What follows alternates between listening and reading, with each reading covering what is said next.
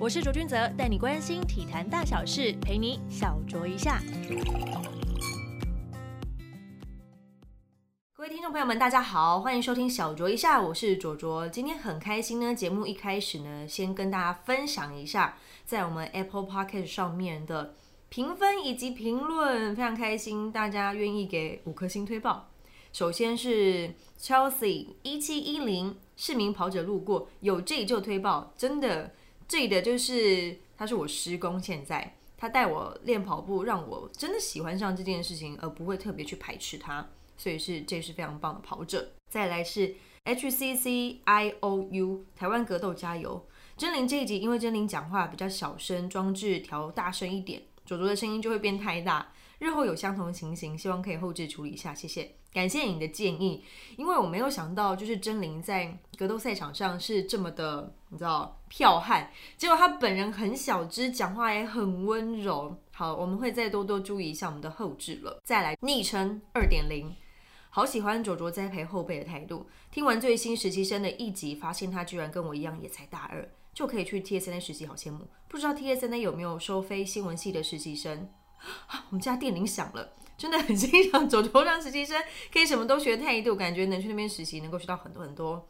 因为自己有去医院见习过，没有被老师重视的感觉，更让人难躲，所以有点共鸣。OK，好，我觉得昵称二点零他的留言非常的真心，因为我觉得自己在收实习生上面会有一个态度，就是。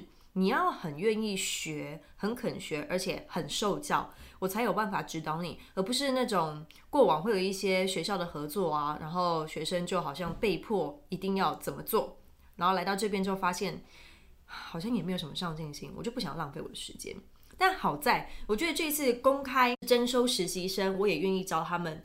的状态其实都还蛮好，我们挖到蛮多块璞玉的。像上个礼拜三的那一集是钟明，是世新新闻系的学妹。今天呢，嘿嘿，我们的来宾也是世新新闻系的学妹。上个礼拜是访问到大二的学生，这次呢是访问到大四的学生。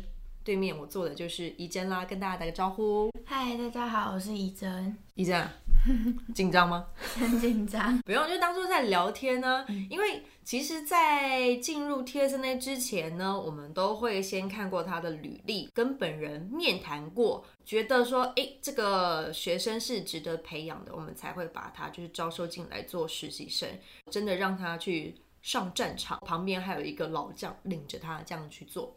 不过我也想问怡珍，因为我刚刚听到就是说，因为你其实是转学考考进世新新闻的嘛，对，怎么会对新闻是有兴趣的呢？其实我一开始非本科系的，嗯，就是自己有在看球赛，蛮喜欢的。那我以后也想要可以在场边工作，后来就想说，好吧，那我就去考新闻系这样子。当时想要考新闻系的原因，就是因为我想当体育记者。哦，因为我们知道跟运动相关的场边的人物其实有还蛮多，有工作人员啊，有防护员啊，物理治疗师等等的。那其实最接近他们的也记者也是之一啦，对，所以你才会想说哦，透过新闻然后再走体育这条路，对不对？对，考进新闻系之后，然后再接触到体育新闻，我就觉得我真的蛮喜欢这一个行业，嗯哼，所以后来就来实习这样子，嗯哼。那你在就读新闻系之后，有发现跟你想象中的新闻系有什么不太一样的地方？因为你之前是读者嘛，你都会看报纸啊，看网络新闻，或者是看电视的那种体育新闻。嗯，跟你自己实际上接触到新闻系里面的一些教程，比方说像媒体试读啊，什么新闻学啊、运动新闻学等等的，其实很多方面的，你自己觉得在这些理论上跟实际你看到的东西。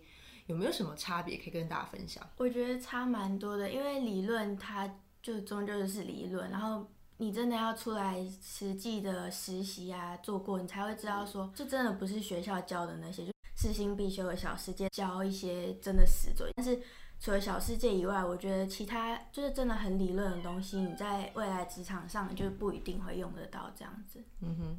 我觉得这个可能需要更多的时间去验证。以前我也会觉得，我的想法其实跟你一样。我在实习的时候，我其实还蛮受挫。那时候我在我来体育台实习，我就会觉得天哪，学校的东西教给我的，怎么好像在这边都派不上用场，你会有那种挫败感，对不对？在一开始的时候，我是经过了很长一段时间才发现，其实在学校学的东东西，其实是你在判断新闻还有逻辑上面的一个非常重要的一个底蕴。现在你可能还没有太大的感觉，但之后你可能会有比较深的呃体悟，就是在长时间接触到就是这个行业之后。但我觉得怡珍讲的，就是很多大部分。就算你是本科系进入到新闻行业的时候，一开始会遇到的一些挣扎，你一开始有很错愕吗？有一开始，因为我不是本科系转进来，然后一开始进来就遇到那个小世界实习。对啊，你是大三进入到世新新闻的。然后小世界呢，是我们学校就是学生新闻系学生必修的呃一一门课程，它是让你在一个礼拜要产出一份报纸，一个礼拜一份而已哦。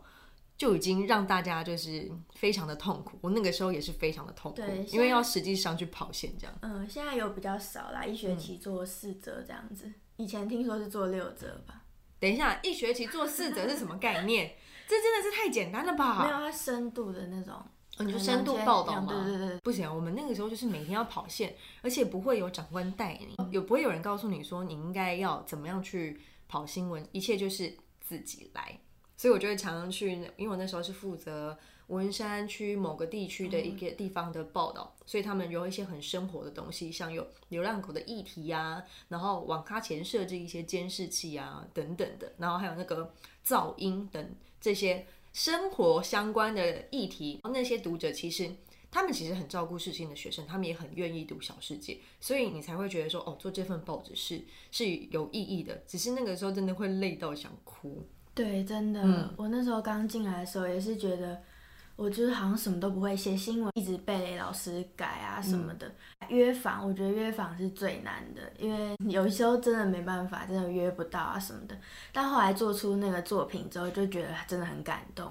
然后摸到报纸，它是热热的感觉，说 有种痛哭流涕了。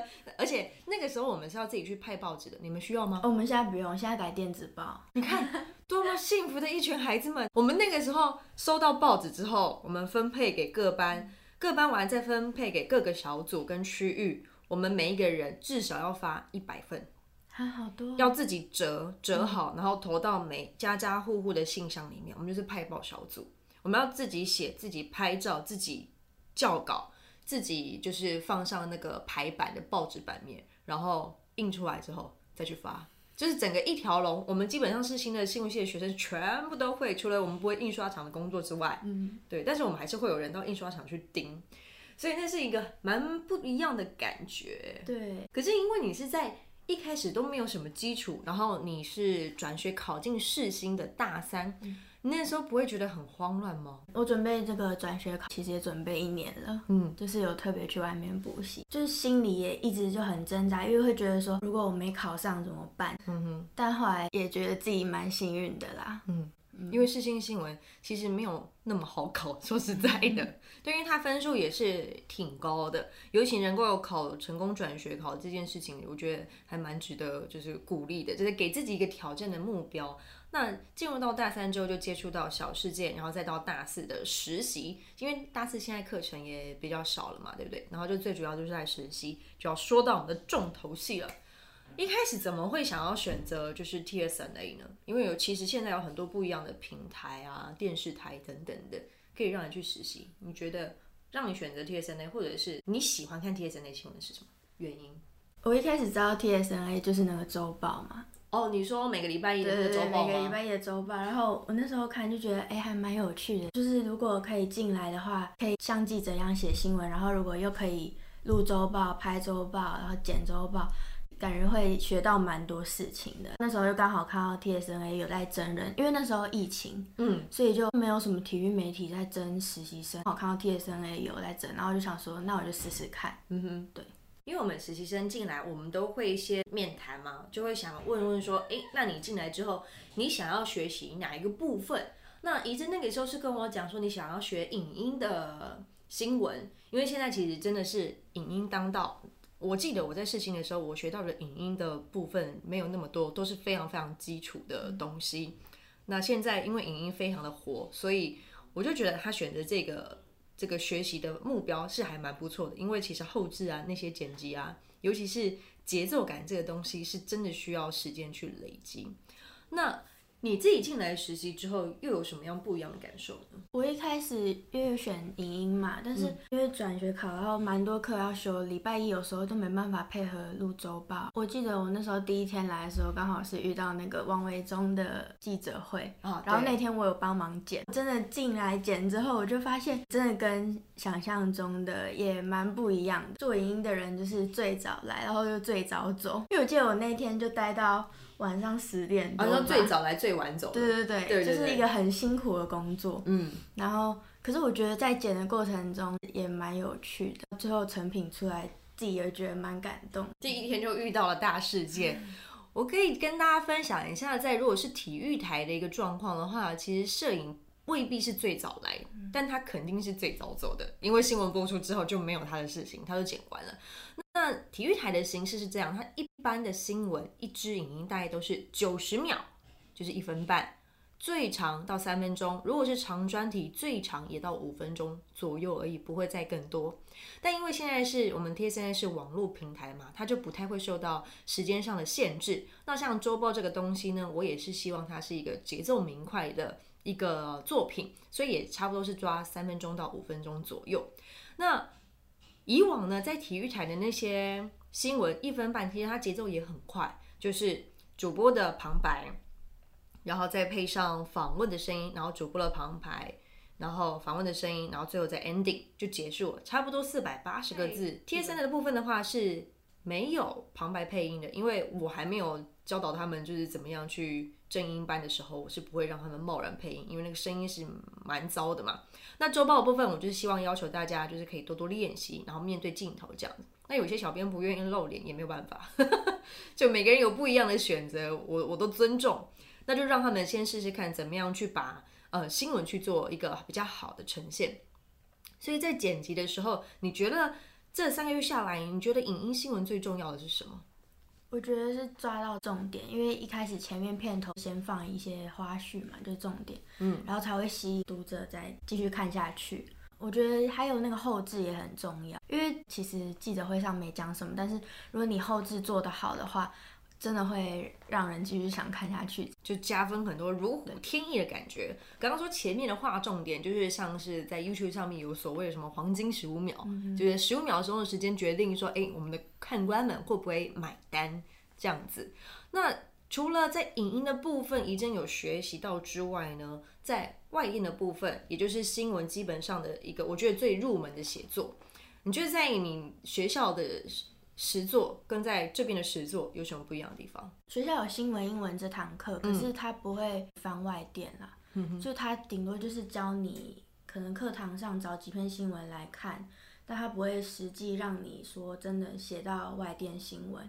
那进来的时候我就学到外电新闻怎么写，这样子也是我第一次写啦。也是第一次写，嗯有很紧张吗？那个时有候？啊有啊，我那时候也写蛮久的，其实现在也都还在学习啦。嗯哼，我记得我那时候在学校上新闻英文的时候，我对这对于这堂课的期待不只是英文课而已，我也是希望说可以在课堂上面，就是真的是学习到说，我们看懂了英文的新闻的写法之后，如何把这一篇新闻变成中文的版本，也让我们看中文的读者可以很清楚的理解到。可是这这堂课一直没有就是达到我自己的期待，所以我之后在回去学校就是接受老师的邀请回去做演讲的时候，其实我有特别就是聊到这一块，但是因为我们的新闻英文的老师，因为可能都不是在业界的记者们，所以要让他们去做这个部分的话，我觉得是有一点点的难度。或许就可能邀请下我们多多回去分享，在这个部分真的实际执行上面，像大家都会讲说哦。都没有什么国际新闻啊等等，有国际新闻的人才是多的，只是看你们有没有要看而已。所以我觉得新闻英文这件事情，尤其是新闻系的学生，一定要把它学好，因为它对于呃往后你自己在判读一些新闻上面是非常好抓重点的一件事情。因为英文版本的新闻，就我们就拿运动新闻来讲好了，你自己在看的时候有什么不一样的感受？我觉得他们很白话，把重点写在标题上。而且它不会有什么像我不晓得是不是只有我这样，我这个人还蛮注重类似对联式的那种标题，就一定要六六或者是七七或者八八，就一定要很工整这样写出来。那当然，我们的标题也是要画重点。可是呢，国外的英文新闻呢，他们就会很白话的，就一句话，然后就带过去。然后他们的内文呢，你自己觉得差别？你写这么久了，你应该可以感觉得出来说中文新闻跟英文新闻，尤其是在运动上面的不同吧？我自己觉得他们的内文都蛮长的。你说我其实我有时候写外电的时候，把它翻成中文的时候，我会看好几篇国外的新闻，然后再自己写成国内的这样子。嗯哼，就不会说只看到一篇这样子。嗯，这很重点。我们就是在做外电新闻的时候，我不能只单一的参考某一篇的新闻，那可能会有一些立场偏颇，或者是资讯不完全。所以我们在做外电新闻的时候，其实要找非常多不一样的资料，可能有一些数据的佐证，然后不同家的媒体对于同一事件的报道是怎么样的一个看法，然后再去把它整理成。哦，我们觉得比较有新闻价值的内容来去做呈现。个人在写外电的时候，我会觉得很有趣的地方是，为什么他们可以把一场比赛好了，把它形容的非常的生动，而且他们也很愿意用类似部落格的方式，然后来去做呈现。可能他这一段就是一个撞声词，对，对，就是会让你觉得你读完这一篇，我觉得哇，好像身临其境的感觉。但是我觉得。在目前台湾的新闻媒体里面，尤其已经是很活泼的运动新闻了，其实还蛮没有办法再接受这件事情。可能要，比方说，我今天是读到专题报道，我才会觉得哦，这样写是我可以被接受的。因为大家生活的速度太快，想要接受到的资讯就是我一定要立刻掌握到，所以变成我们在写新闻的时候，尤其我们已经是在网络上呈现了，就大概四到五大段，他们就一定要说，哦，我就是要在这里面。掌握到我所有想要看到的东西，所以就会增加我们撰文者的难度。你如果是在写比赛的新闻的话，你大概都会第一个重点抓什么？就说我今天要交给你，假设啦，嗯，你要写勇士跟鹈鹕的比赛好了，不管比数，但如果说这场比赛指派给你了，然后你会怎么做？看完整场比赛嘛，然后这一场可能谁赢球的关键在哪里啊？如果有赛后访问的话，当然更好，加进新闻里面。大概是这样子的流程，大家会觉得说，啊，我不用写比赛过程内容吗？我告诉你，这种东西写完了，大家也其实不会认真去看，你知道为什么吗？因为大家比赛都看过了，比分也都知道了，所以大家想要看的是什么？我们帮他抓重点。嗯，对，就是哪几位选手说了什么样的反应，对于这场比赛，以及这场比赛的最重要的一个关键人物是谁？所以你大部分都会去哪个网站看？我会先去看一下 ESPN、Yahoo Sport 那边，嗯，对，然后就看一下说，哎，同一篇新闻，看一下有哪几家写的，看一下说人家怎么写的，重点大概在哪里这样子，嗯，然后再番外点。那你也跟过现场的采访吗？嗯，有。你跟过哪几场？篮球跟棒球都有，哎，篮球是 SBO 还是霹雳？都有，都有跟过。棒球是中华之棒嘛？对，都跟过。对，哇，那你跟钟明一样，都都几乎都跑过了。嗯，哦。基本上大场合就棒球、篮球。对，棒球 棒球比较少，只有去过一次吧。中职篮球比较常去。嗯哼，因为你自己对于篮球也是比较熟悉的嘛。对。有没有什么不一样的感觉？番外店跟跑现场？我觉得跑现场蛮有趣的。呃，在现场就是你有时候其实也不太能专心的看球，因为就是会很多事情要忙，可能同时在写别的新闻这样子。但是我觉得。现场就是真的可以学到蛮多的，像是赛后访问的时候，就是跟着其他媒体一起去听访问，然后听人家怎么问呢？之后回来写新闻的时候，我自己写完之后，我会去看别人每一间就是怎么写，就是他们怎么抓重点，再看我自己写的，就是这样从这里学习这样子。嗯哼，总编都会给你什么样的指导呢？因为你们的稿子大部分都是总编辑来帮你们做修正的嘛。通常就是如果我跟总编一起去的话，就可能他写一场，我写一场，或者是他写可能胜队，我写败队，或者就不一定，就是他也会让我尝试写新闻这样子。嗯哼，因为我们都会让我们的实习生就是尽量的去实做，你只有从实做当中，你才可以发觉自己有哪边不足的地方。那因为我现在我都还没有出手，是因为我觉得现在有总编辑先帮你们立一个。基本的规范，然后让你们知道怎么样去抓重点。我一开始都不会要求说实习生你要写的多棒啊，多好多生动，不用，中规中矩，先把应该要写的肉给填满，这样就是最棒的基本要求了。然后再接下来呢，我可能才会再就慢慢的去再更深入看你们的稿，然后抓一些重点来去做一些修正。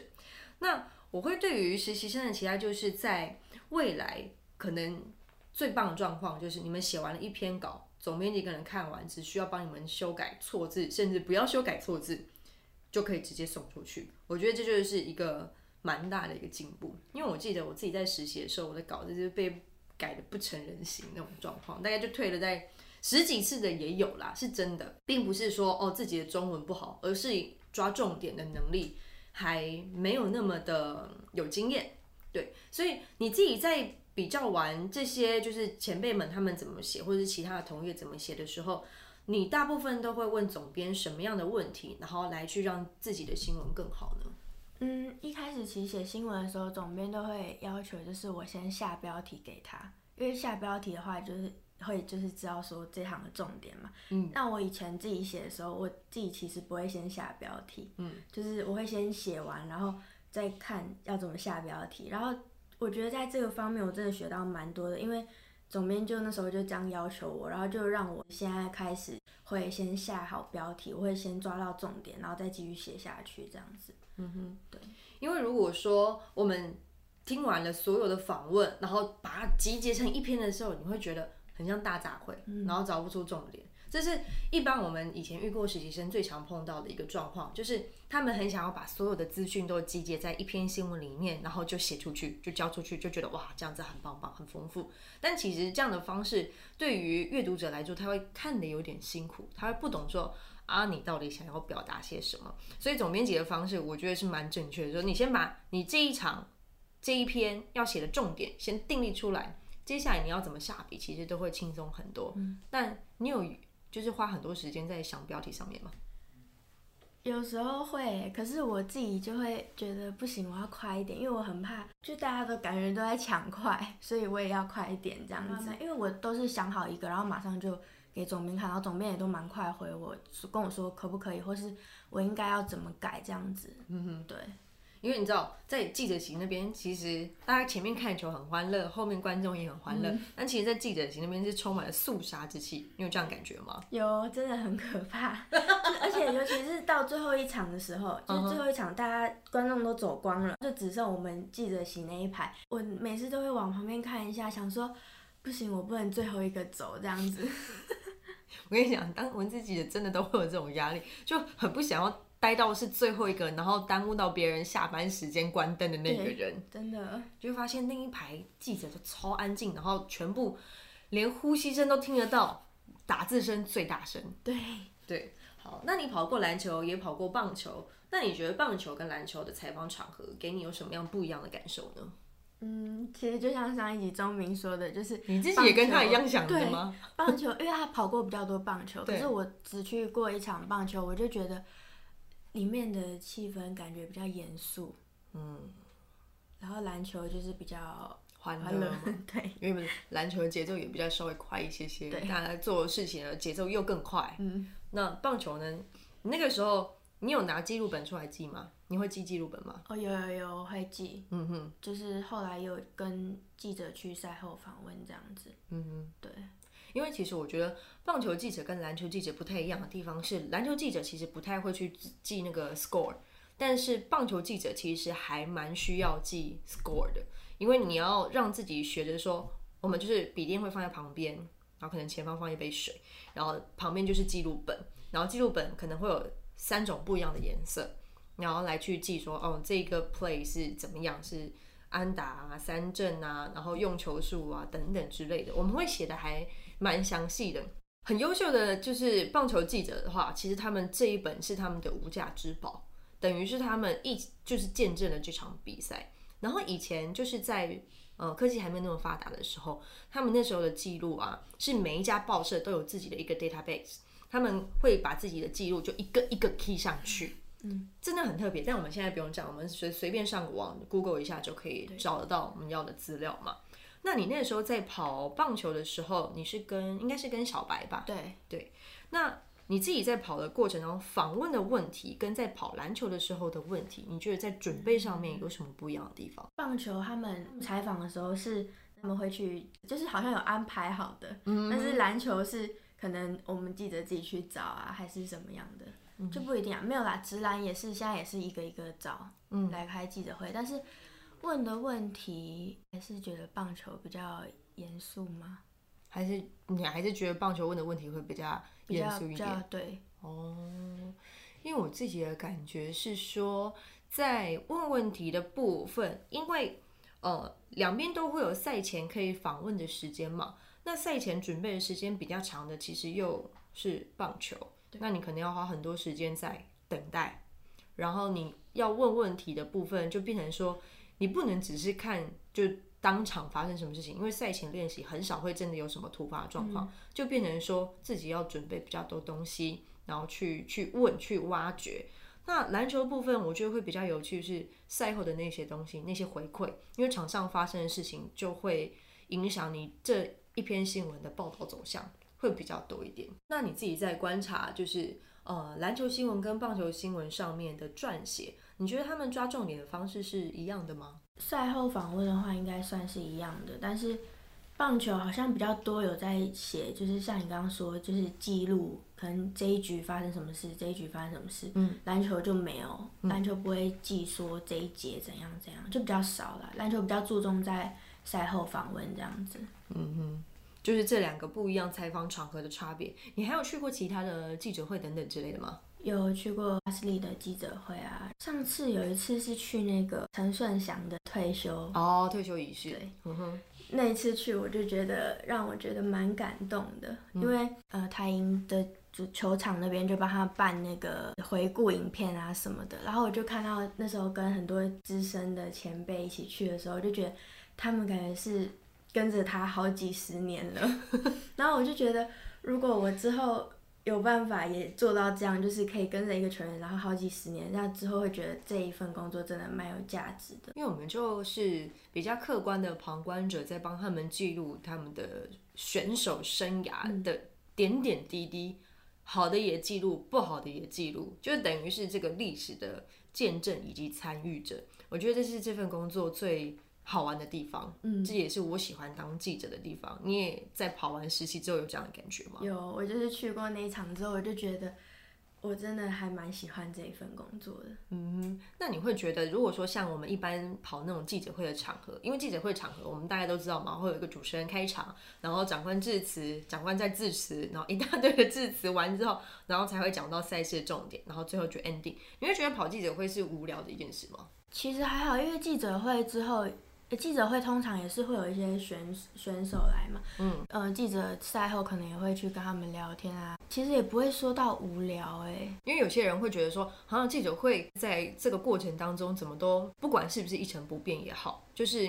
你会觉得，啊，开这个记者会要干嘛？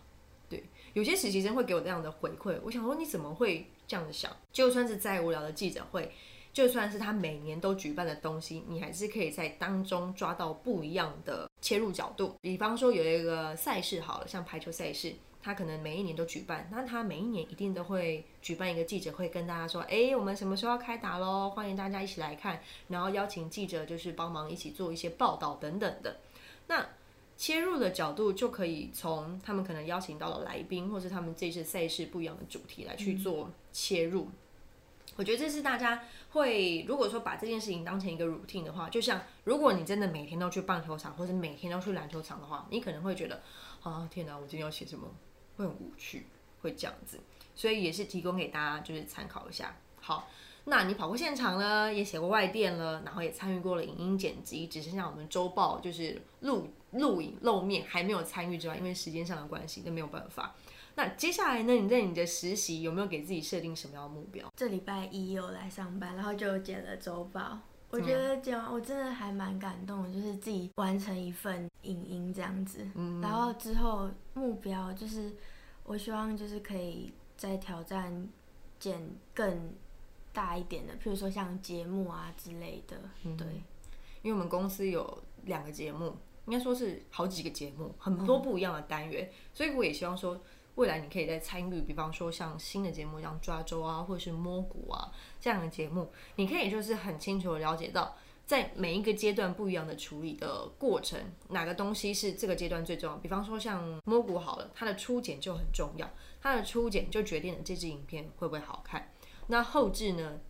更决定了这支影片会不会吸引更多人看，而不是只有一些所谓的铁粉而已。那你自己会想要在这个实习阶段，然后完成什么样的目标？其实现在我觉得还蛮多都也在学习当中。如果像刚刚讲到写外电，我自己还是觉得我写的不够快，嗯，然后跑现场也是，就是我觉得可以再学更多，像前辈们怎么问问题啊，然后我自己在写新闻下标题。就是那个速度可以再快一点，这样子。嗯，你现在平均一篇新闻，就是如果是出去采访那，要花多久时间写？大概最快应该半小时吧。半小时很 OK 啊。最快啦。最快半小时 OK 了啦。外电呢？外电比较久哎，外电因为外电还要在含早的时间，外电可能要写几个小时。外电最理想的状况是在一个小时以内完成，最理想的状况，所以你可以锻炼自己的速度。以前我也是可能。一篇外电我要写一整天，我可能写不完，但后来就练练练练习到我可能一天可以产出六篇、七篇、八篇这样的外电，就是可以给自己设定一个挑战的目标了。那如果是节目的部分呢？你自己有没有想要做些什么样的访问也好啦，或者是你想要参与什么样的节目等等？其实我也蛮想要尝试看看那个约访的部分，因为我觉得我之前在小世界的约访受挫，也对啊，是有一点受挫，但是。我觉得难免都会遇到这样的问题啊，嗯哼，就是也可以再学习一下。嗯哼，你们都约访的时候都会像钟明，他也遇过很多就是不太好约访的一些对象，他可能是时间都不容啊，或者是觉得说哦，可能节目性质太过于辛辣，然后就不敢来的也有。对，所以我觉得约访的一个技巧是真的需要时间去去磨练的。当然，也不是我每次如果我出马就一定可以约到人，也不是这个样子哦。大家也不是说哦，我是什么节目或者我是谁就一定会卖我面子这样子，这也是蛮困难的一件事情。但我觉得可以从最基本的，你可以再去跟呃长官们就是去就是。应该说提出想法，就是说，如果你看到这场比赛或者看到这个场合，你有特特别想要去做的东西，都可以再更主动的去提出来你想要去做的东西，然后让他们帮你去看着执行的过程以及成果。我觉得这是一个蛮好的一个学习方式。所以这样的实习过程应该没有让你失望吧？没有没有，我蛮喜欢的。这几个月下来，所以就立定了，你就之后真的想要当体育记者这件事情。对啊。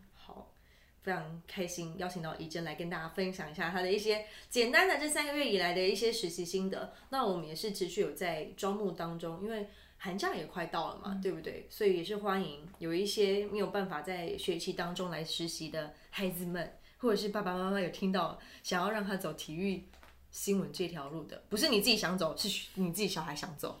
可以听听这一集，然后也欢迎来我们 TSNA 实习。我会很无私的，就是指导大家。如果你们愿意学的话，我就很愿意去做分享跟教。你有从你想要从我身上学到什么东西吗？因为我现在都还没有实际的去呃教导到实习生们，除了钟明之外，因为他跟着我一起做 podcast，所以我知道他部分比较多。我觉得是你的个性，好，因为我觉得我的个性真的太内向了。就是感觉很不适合做记者这一行，就但是我也一直在学习，就是尽量让自己外向一点。然后我觉得你的个性真的就是会很适合当记者。不 不不，话不是这么说的。所以我也是内向型人格，我必须再三的强调，我是因为我也很喜欢这份工作，所以让让自己锻炼的说不去害怕这件事情。哎，我以前也是小时候买个面就付个三十五块，然后丢着就跑的那种，有过内向到一个不行的人呢。虽然大家讲出来大家都不太相信，但我真的就是这么内向，我真的不善于跟人家就是有太多的那种 social 应酬的。但是因为这份工作，我觉得可以去锻炼自己的呃性格，不是说要你去改变你自己的内在个性，而是要为了你的工作，然后去做一些心态上面的调整。因为我觉得你跟钟明。其实也还蛮像的，就是很内向。可是有趣的是，最近想要当记者的孩子们都蛮内向的，真的吗？对，不知道为什么。他们就是哎、好像要给自己一些挑战的目标，所以所以你接下来的挑战目标 是想要可以更外向一点，是吗？对我一直都是这样，哦，就是很想。好，继续加油。这个是真的是需要时间去去累积，然后多多跟着前辈学，然后看着他们怎么样去跟大家应对进退，尤其是在职场上。实习的真谛，我觉得就是让大家去实际的体验到职场上面会发生什么样的状况。当然，实习你还看到就是一个皮毛，是一个表象，但是就足够让一些可能意志不够坚定的人打退堂鼓。那如果你意志够坚定，真心喜欢这个工作的话，我觉得你会挑战的非常的愉快。嗯，对，也希望你接下来继续实习的，就是更有动力。如果有任何问题的话，你还是可以就是来问我。对，虽然我常常不在，我都在外面跑，对，还是可以问我，我都在的。好，非常感谢大家这一集的收听，也欢迎到 Apple Podcast 上面，如果你有时间的话，帮我按五颗星，留下你的评论，告诉我你想要听哪些内容。还有在 Spotify、KKBox、Sound APP 以及 Google Pocket 上面都可以收听得到，小酌一下我们的节目。我们下个礼拜见喽！啊，对，接下来我可能会陆陆续续把篮球摸骨的音档没有消音的版本陆续放到我的 p o c k e t 上面，也请大家持续锁定喽。下周见啦，拜拜。拜拜。